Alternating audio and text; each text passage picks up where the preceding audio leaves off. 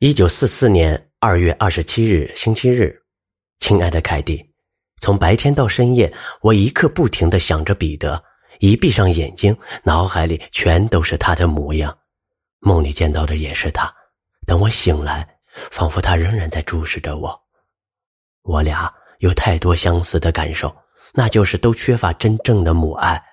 他的妈妈太肤浅，又喜欢卖弄风骚，从来都懒得管他在想什么。我妈妈倒是很关心我，可她又不太敏感，太不细腻，根本不了解我的内心。彼得和我一样，内心充满了矛盾，同样的不自信，也同样受不了粗暴无理的对待。每当发生这种情况，我的第一反应就是冲出去，再不就是隐藏自己真实的感受。我又敲锅又摔盆，还把水泼得到处都是。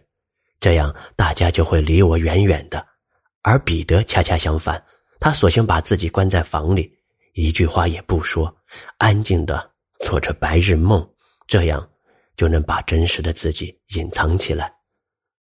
可我俩什么时候才能真正的了解对方呢？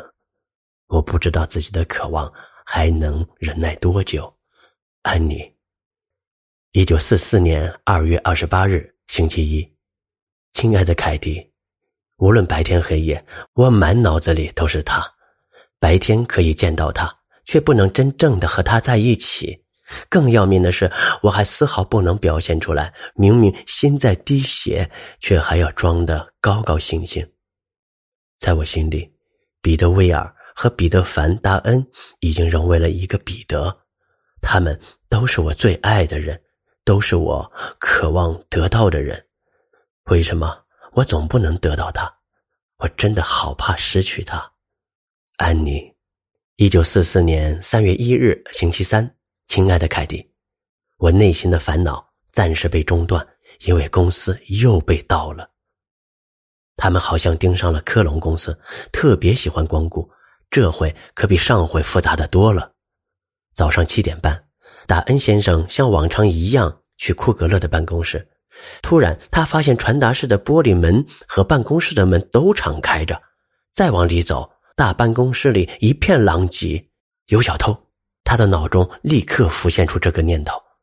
为了进一步确认，他赶紧跑到楼下，来到前门，但是大门紧闭着，锁头也好好的。看来今晚彼得和艾丽都疏忽了。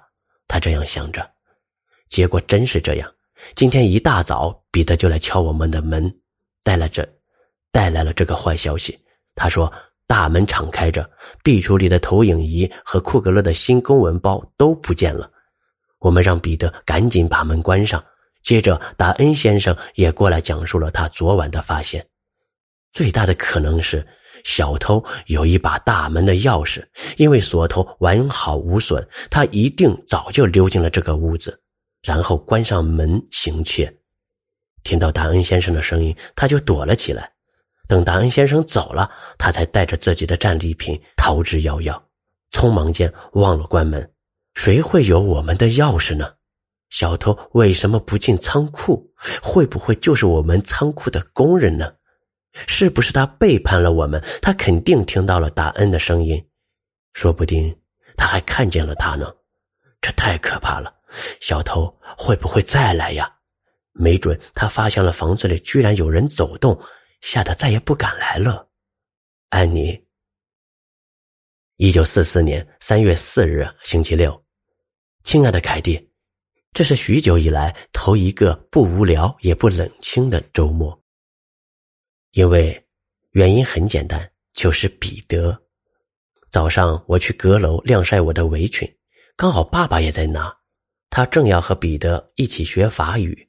爸爸问我愿不愿意留下，我满口答应了。我们先学法语，我还教了彼得几个单词，然后复习英语。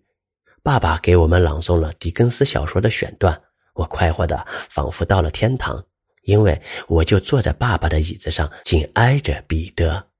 中午，我和彼得又趁机聊了一个小时。每次吃完饭，我就要离开时，彼得总会趁着旁边没人，充满柔情的对我说。待会儿见，安妮。我好开心啊！他是不是爱上了我？反正他对我真的很好，和他在一起聊天真的很开心。每天从早到晚，我都盼着见到彼得。安妮